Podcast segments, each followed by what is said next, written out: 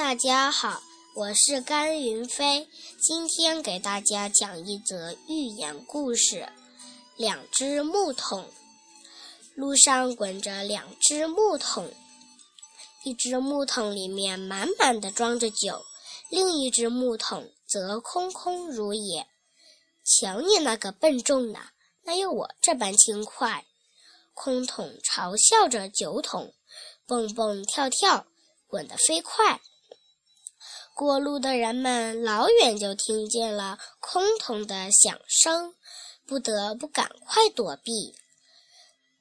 酒桶呢，它不声不响，稳稳当当，专捡平坦的好路走。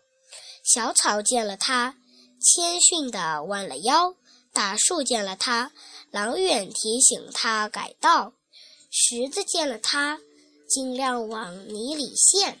大家都不愿意挡着酒桶的道，就这样，酒桶毫发无损地来到市集上，人们围着酒桶啧啧称赞：“好酒，好酒，好桶，好桶。”那个空桶早已来到市集，也到酒桶旁边凑热闹，却被一个行人飞起一脚踢到一边去了。有些人总爱吹嘘，其实没什么本事，就像空桶；有些人沉默不语，却能干出一番大事业，受到尊崇，就像酒桶。